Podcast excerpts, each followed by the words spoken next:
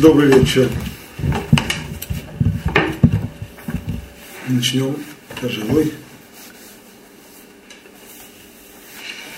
Говорили мы на прошлом уроке, как и на этом уроке будем продолжать, о воспитании в Ишиве, о том особом виде воспитания, которое дается в этом особом виде, э, трудно назвать это учебных заведений, так это заведение не учебное, том -то вся штука, что это заведение, которое призвано воспитывать человека.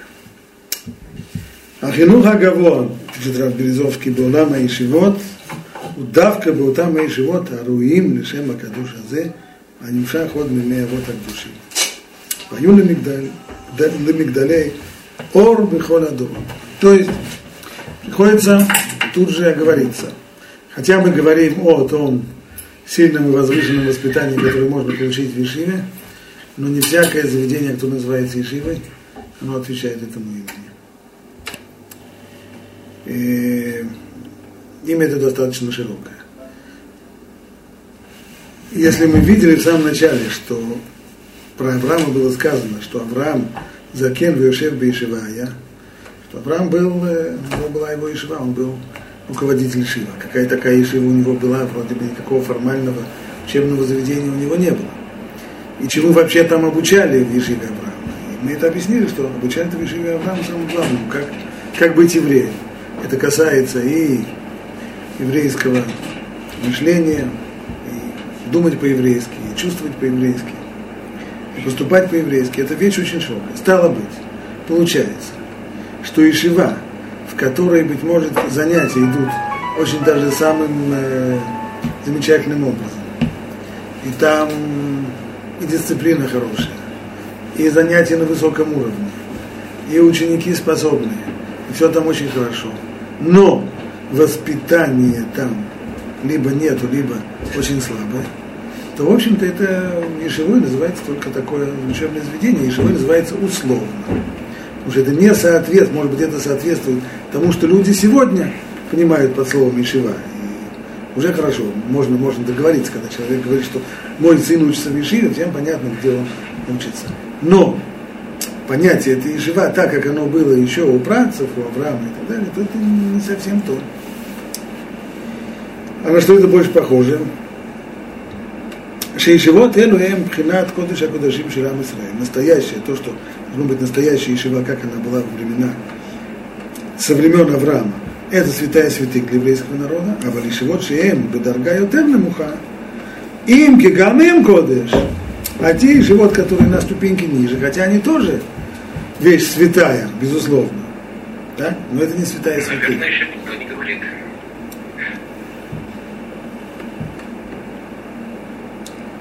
Алло. Так. Звук пропал.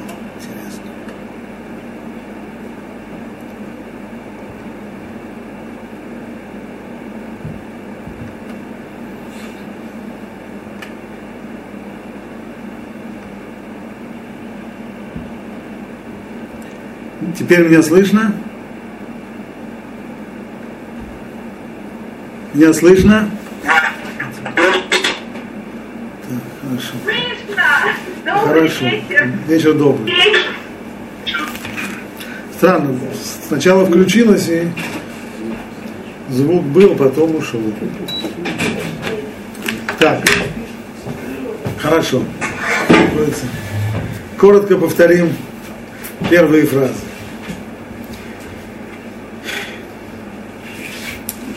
Говорили мы о э, воспитании в Ишиве.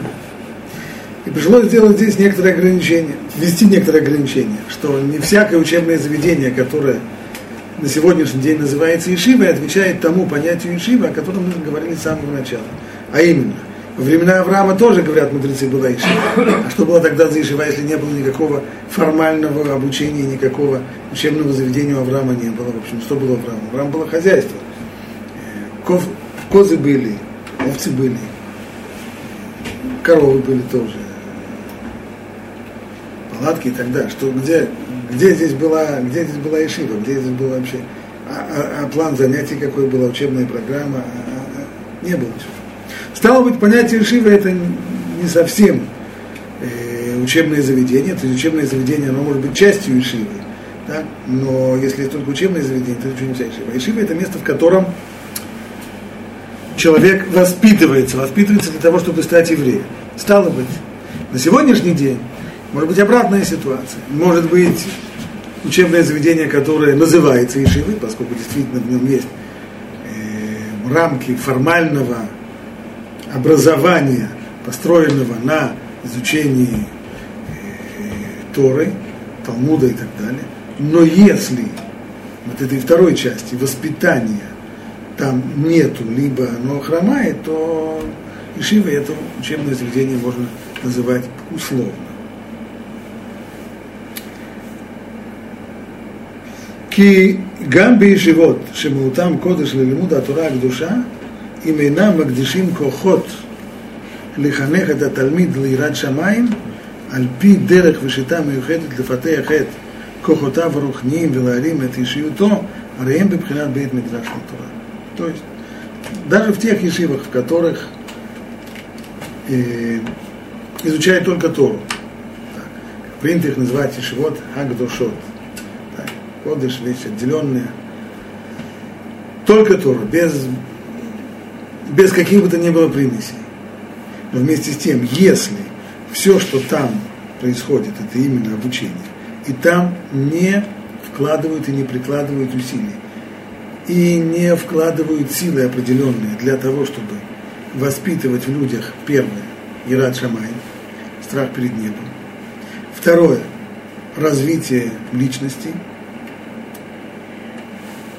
Третье, попыткой приподнять человека, воспитанника, дать ему попробовать и духовной жизни, то такое место, оно бейт мидраш тура. Это бейт мидраш, который можно Тору учиться.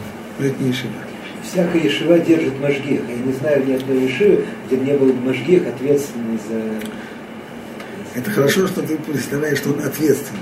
Ну, Но это не значит, что он способен, что он способен заниматься воспитанием. К сожалению, во многих местах Машгех, его, его э, функции сводятся к тому, что, во-первых, следить за порядком, чтобы все вовремя приходили на молитву, все вовремя приходили на, на учебный седер, и кроме того, э, заботиться, чтобы не было никаких э, ЧП, и, и говорить еще сихот, Это не значит, это, а, а ведь прежде всего, прежде всего, ведь на самом-то деле, э, как театр начинается с вешалки, так и жива, она начинается с прежде всего, она тоже, хотя вешалок обычно не бывает в да, пиджаки бросают просто на, на сиденье, где, где попало. Но есть атмосфера. Это прежде всего. И это не зависит от того, есть Машгех или нет Машгех. И если атмосфера, она не такая, которая воспитывает к Иран Шамай, или Машгех, он есть, но он служит в основном мишенью для для этих самых, для насмешек и издевательств. По известному ишивному анекдоту, когда Машгех приходит к парню и говорит, что с тобой происходит? На молитву ты вовремя не приходишь. На седр ты опаздываешь. Учиться как человек ты тоже не можешь. Экзамены плохо сдаешь.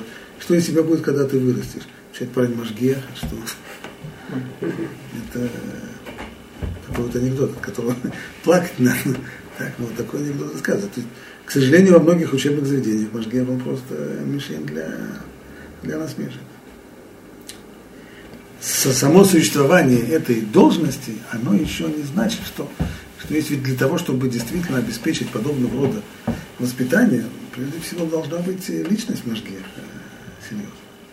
А если живот, в которых нет Машгер, и в, и в которых только, только руководители Ишив, скажем, Ишивот, в главе которых стоят очень доминантные личности, типа, например, есть две такие Ишивы очень известные. Одна это Малота Тура, Шмуэль Арбаха, и вторая это Мишива Ребель Закса нет вообще. Нет, там, видимо, Рухани и Гашми в одном лице.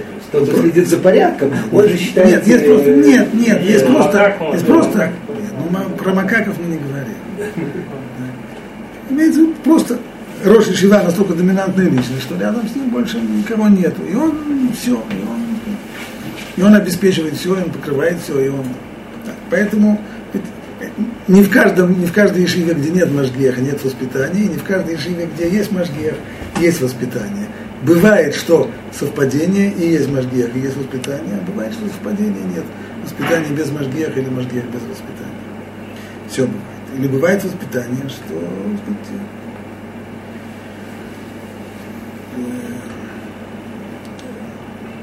есть ешивы, в которой есть мажгех, но в которой Рош Ешива, не будем называть себя, в которую он провозгласил открытым текстом, что сегодня все воспитание, это все это, это ушло в прошлое, сегодня все, что можем, мы только учить Тору, и все. Есть крылья? Есть. И дальше. Ну, это первая беда. Вторая беда. Водишь микомот шехоль векодыш мишамшим ицлан бербуня.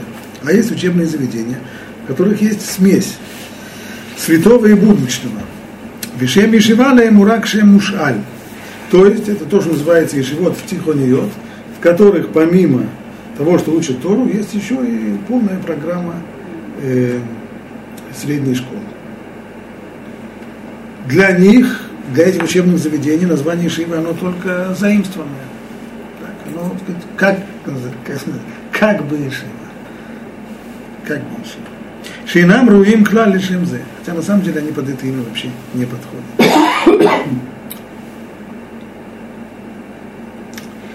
И здесь есть определенная серьезная проблема.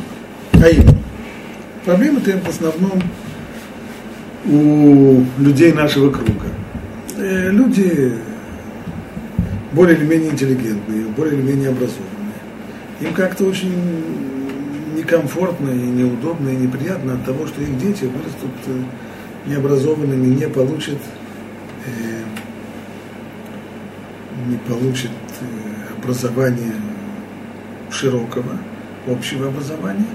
Ну, а некоторые видят здесь еще и другую проблему, что если, если ребенок не получит образование, то в дальнейшем он, у него не будет профессии, а если так, у него не будет, у него не будет э, заработка Скорее, наоборот, другая Поэтому... причина, что наличие таких ешивот – это единственная возможность их удержать в мире Торы.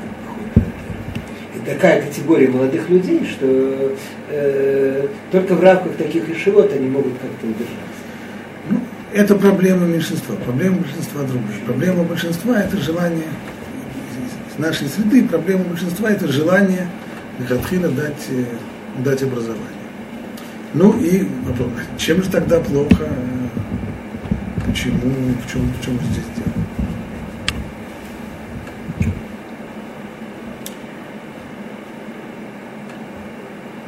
Значит, если смотреть со стороны учебного заведения, это не обязательно должно быть плохо. Учебное заведение может быть и хорошее тоже.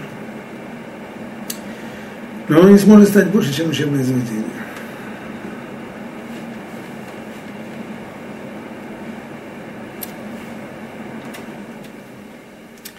И, может быть, сначала посмотрим то, что пишет Раф Березовский, потом я добавлю то, что мне кажется еще здесь, какие сложности. בעניין זה ראוי להביא מה שמבואר בספרים הקדוש, בספר הקדוש יסוד העבודה. В, в отношении вот таких вот э, учебных заведений имеет смысл процитировать то, что сказано в книге Исода Абуда. ועד אמרו חז"ל, שבנה דרש בתליסה רבבתה, וחזקי המלך דרש בחדסה רבבתה. В Талмуде, в Масых Цимедрин, сказано, что во время царя Хискияу было два лидера в мире Торы тогда, а тогда действительно был большой расцвет в изучении Торы, было два лидера. Один это был сам царь Хискияу, он стоял в главе очень большой шивы. У него учились 110 э, тысяч, 110 тысяч учеников у него было. Но был другой, Шевна. Шевна, у которого были 130 тысяч учеников. То есть у него было на 20 тысяч учеников больше, чем у царя. А когда наступило очень серьезное испытание, а именно, когда ассирийский царь Самхирив стал угрожать Иерусалиму, то в Иерусалиме произошел раскол, а именно Шевна и его партия, не просто сказать, партия, фракция политическая и так далее, это был целый цибур, 110 тысяч учеников, это народ, который за ним шел. Поэтому то, что произошло, что Шевна и его ученики, э, сформировав пятую колонну, решили принять условия сдачи, которые, капитуляции, которые предложил предложили ассирийцы. А царь Хискияу не был готов на это. То есть произошло, вышло так, что при, при серьезном испытании эти ученики, которые были ушевны, они этого испытания не выдержали.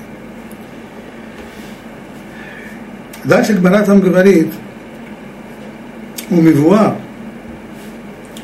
дешевно висиято, аю коль лимудан бетура шело лишма, бешвиля наатам как там сказано, Шевна Баля Наота.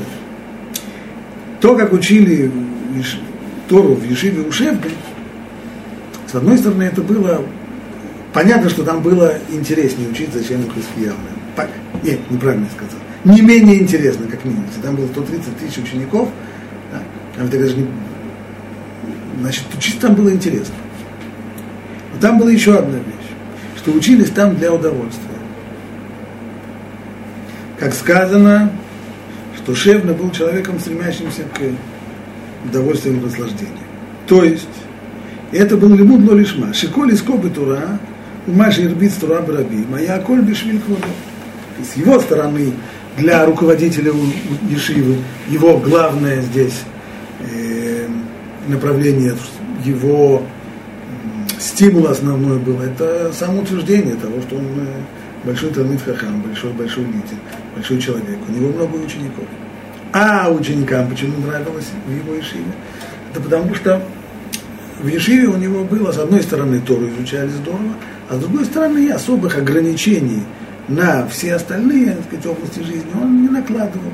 То есть был найден, была найдена, казалось бы, идеальная форма, в которой можно, с одной стороны, получать все удовольствия, которые существуют в этом мире, а с другой стороны, ну, ведь обычно же это бывает опасно, потому что если человек в погоне с удовольствием этого мира, он же теряет мир грядущий, и тогда он остается дураком.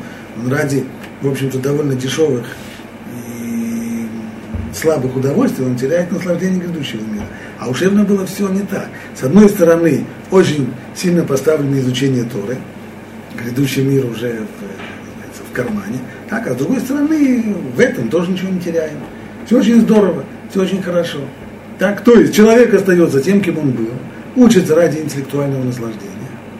Как я недавно видел кадры, что у нас в Израиле несколько раз это уже, уже происходило, в том, что определенные круги в Южной Корее, а корейцы же очень предприимчивый народ, жутко предприимчивый. Какие-то там определенные круги решили, что им их всех фантастических успехов экономических мало, они могут еще больше развиваться. Только что есть один народ, который, они, они видят себя немножко похожими на евреев. Потому что, например, все, все народы Дальнего Востока, японцы, китайцы, они к корейцам относятся, как все остальные евреи относятся. Так? Такой антикореизм там есть. Так они решили, что а евреи это на самом деле они вот э, у них там количество Нобелей на душу человека, оно там выше всех – надо, а откуда евреи такие вышли? В общем, стали они читать книжки истории. Получилось у них, что евреи такие жутко умные, все себя умные из-за того, что они Талмуд учат. Так вот, стали приезжать их эти самые, их э, делегации. Да? Я видел репортаж о том, как их делегация э, приехала в Шиват Поневич, для того, чтобы беседовать там с, э, с Рабанеем, с учениками и так далее, и так далее. И вот там в ходе этого репортажа, то, что я видел, сопровождает их э, самый, репортер, и он спрашивает какого-то из парней, а вот скажи, пожалуйста, вот когда ты учишься, это, какое тебе наслаждение дает? Это, как он, это, это религиозное удовольствие или интеллектуальное? Интеллектуальное, конечно. Вот если это только интеллектуальное, это все очень здорово. Так? Но это Ишива Шевны. Если за этим не стоит если человек интеллектуально развивается получает интеллектуальное удовольствие от изучения Торы, а Тора может дать колоссальное интеллектуальное удовольствие, только нужно вкалывать для этого. Но если за этим, за этим не стоит развитие личности, то это учебное заведение, шевна и компания, в котором было очень много учеников, больше, чем, больше, чем у Хискияу. Так уже у Хискияу были э, понятия несколько другие. Поэтому, естественно, Ишива, Шевна была более популярна. Но это Ишива Шевна. То же самое здесь. Значит, когда, когда строится учебное заведение таким образом, что мы хотим от всех миров, что мы хотим с одной стороны Тору, а с другой стороны не потерять абсолютно ничего от того, что творится за пределами Торы, то результат он соответствующий. То есть развитие личности на уровень Бентура не получается. Не выходит. Есть здесь еще вещи, это вещь принципиальная. Есть еще вещи не принципиальные, но они тоже срабатывают. Дело в том, что но это уже общая проблема педагогики и современной школы. Современная школа, мне самому пришлось это на своей шкуре почувствовать. Я целый учебный год провел в рамках школы. Должен был, должен был готовить класс для Багрут по, на Багрут по Танаху. У меня были маленький класс, идеальный, маленький класс, вполне нормальные ученики, которые согласны были учиться. И мы проучужили Танах довольно хорошо, и они знали, что там написано. Ни один из них не сдал экзамен. То есть с моей, с моей стороны, как преподавателя, это был фиаско полнейший. Я, конечно, оторопел. Директор школы вообще долгое время от меня это скрывал, он мне не сказал. Я уволился, закончил учебный год, уволился и все. И он это не скрывал. Потом, где-то чуть ли не через год он мне признался, что все твои ученики, они все полетели на экзамен, никто из них экзамен не сдал. А почему же так? Очень просто. А на сегодняшний день все обучение школы сводится не к тому, чтобы люди знали материал, а к натаскиванию их сдавать экзамен. У экзаменаторов, которые сидят в Министерстве просвещения, у них есть свои определенные э, навыки, как составлять экзамены. Да? И хороший учитель это тот, кто за последние 10 лет собирает все экзамены и просчитывает голову экзаменатора, и заранее готовит людей, какой заковыристый вопрос им зададут, и как на заковыристый вопрос нужно ответить. А материала нет. Так вот, проблема в том, что, как выясняется, в подобного рода учебных заведениях невозможно разделить святое от будничного. Нельзя сказать, что Тору мы будем учить определенным образом, а иврит, математику и английский другим. И не получается. Есть, это, школа это, это сообщающиеся сосуды. Из одного проходит в другое. И вот тот самый подход школярский, который есть к английскому и математике, он проходит и в Тору. То есть изучение Талмуда превращается в натаскивание на то, чтобы в конце сдать экзамен, в конце года, в конце школы и так далее. Вспомнил, как переживала моя учительница литературы, когда Брежнев умер, да. потому что у меня такие разработки были по малой земле для, для экзамена, для написания сочинений, а все не нужно, стало это не нужно. Такие были разработки. Удобные, четкие. Разработки. Разработки. Один мой, один мой родственник, который учился в такой в Шива Тихоне, а потом уже после этого его приняли уже, он закончил Шива Тихонит и пошел уже в другую Шиву, там, где учили только то. Я где-то через несколько месяцев его встретил, спросил его, ну как? Он говорит, это интересная вещь. В первый раз я видел, что можно получать вообще удовольствие, изучая Тору, изучая Гмару. До сих пор у него Гмара была вот... И он учился в неплохой Ишива Тихонит, безусловно, неплохая. Из э, первой пятерки точно, вполне. Но школярский подход. Выучить, вызубрить, натаскать, какие вопросы задаст экзаменатор, быть к ним готовым и давать. А, а хотя, бы, хотя бы то самое интеллект, хотя бы то самое интеллектуальное удовольствие, которое в Ушевной было. И вот даже его-то нет. Даже его-то нет. А уж говорить о развитии личности совсем, э, совсем нет. И академические некоторые академический подход тоже входит. Что такое академический подход? Что, что является, что, что называется академическим курсом, что не академическим? Я как-то должен был приготовить курс для некоторого высшего учебного заведения Я его приготовил, мне сказали, извините, ваш курс не академический. Можно было принять.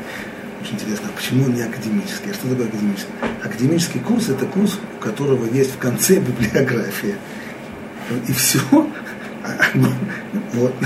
вот если есть библиография, это академический курс. Нет библиографии, это не академический курс. То есть, что, что написано, что изучается в курсе, это не важно. Важно формальные мерки и формальные рамки подхода. Такое, что должно быть все организовано, должен быть план, должно быть, должен быть силабус, должна быть количество часов, должна быть, э, должен быть список литературы, библиографии и так далее. Вот это называется академический курс. И это тоже входит, э, влезает из академии, пролезает это, в школы и так далее. И, и, все это внедряется в, э, в изучение Тора. Потому что снова, это всегда, всегда сообщающиеся сосуды. Нет возможности отделить одного от другого. Это я видел и в преподавании в школе, и в преподавании в Махон Лев, в политехническом институте. Там тоже было. Не было такого, чтобы парень был шалопай в, скажем, в изучении Торы и, и отличник в, в, в политехнических науках. Или наоборот. Чтобы он был э, отличник в Торе и шалопай по, по математике, программированию, еще что-нибудь. Если он шалопай там, то он шалопай по, по, всем, по, всем, по всем предметам, по всем статьям. Если он старательно и ответственно учится здесь, он старательно и ответственно учится всюду везде. И поэтому любые, любые подобного рода проблемы, которые возникают совсем не на нашем поле, которые возникают в области академической, в области э, лимудей холь, общеобразовательных предметов, они обязательно, обязательно проникают и, и в том тоже. Поэтому даже если такая жива, она хорошо организованная, она хорошо построена, и все там, все там нормально, и все там замечательно, да, но развитие личности к Бентура там не происходит. Ну, а куда же крестьянину податься, а если человек хочет, чтобы его ребенок имел э, все-таки знания? Мой подход к этому, хочешь, чтобы ребенок имел свои знания, замечательно, это твоя проблема, ты ее сам решай. Есть у тебя возможности дать знания ребенку, каким образом?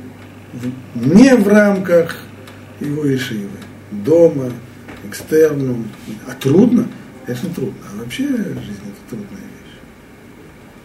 А попытка легких, нахождения легких решений, она ведет э, обычно к Потому что пытаясь сесть на два стула, с двумя зайцами просто погонишься, ни на один стул не сядешь.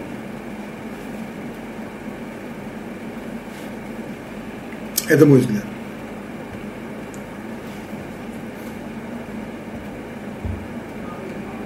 Вообще на каком-то этапе, в возрасте начинают давать курсы, 20 лет, 22, все, ну, это все, не нужно здесь ставить какие-то рамки. Все, все в зависимости от ситуации, от ребенка, от того, от всего.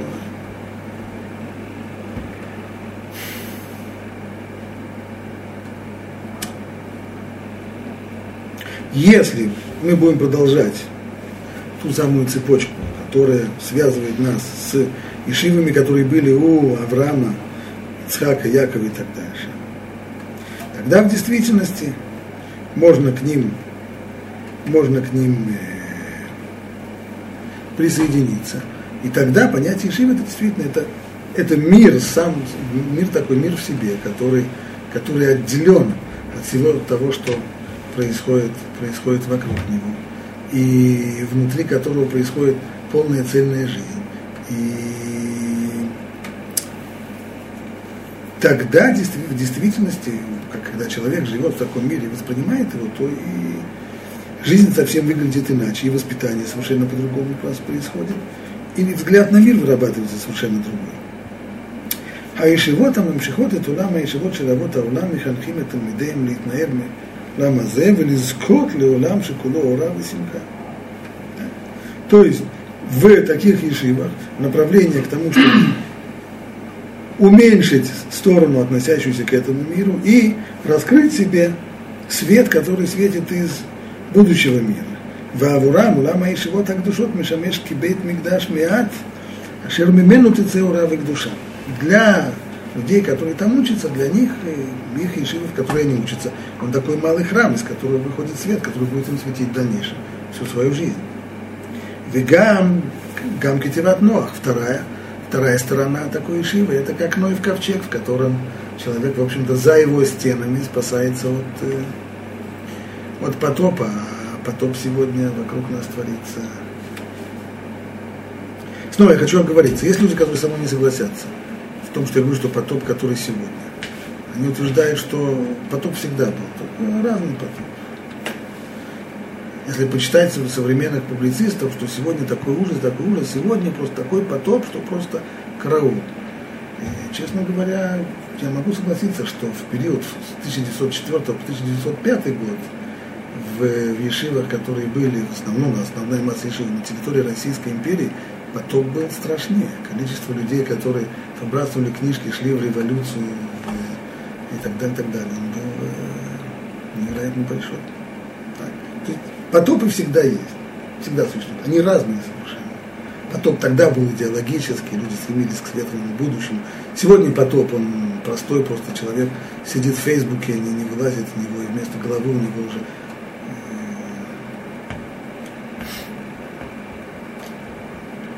Facebook такой. Потопы разные, они всегда есть. А Ишива это место, в которое укрывается от потопов, в которое можно выплыть. Шибиша Шимала Арец Хамас, Вишхит Коль Базар Дарков, Аль Арец, что в, в, той, в той ситуации, как описывается в, во время потопа, когда всякая плоть извращает свой путь на земле, Вамайм Аздудим Алфим Выбаим, и вода все прибывает, грозя всех, всех накрыть, всех смыть. Убогеем Бехолейку, и таким образом все, все существующее тонет. Шумерет Тиват Нуах, Аль-Коля Теорима Шуафим Льет Хаим Рухним Инаим. То такая, такой Ноев ковчег способен и в состоянии спасти тех, которые хотят жить другой жизнью. ויונה מצא בו מנוח, לנשום באווירה הטהורה.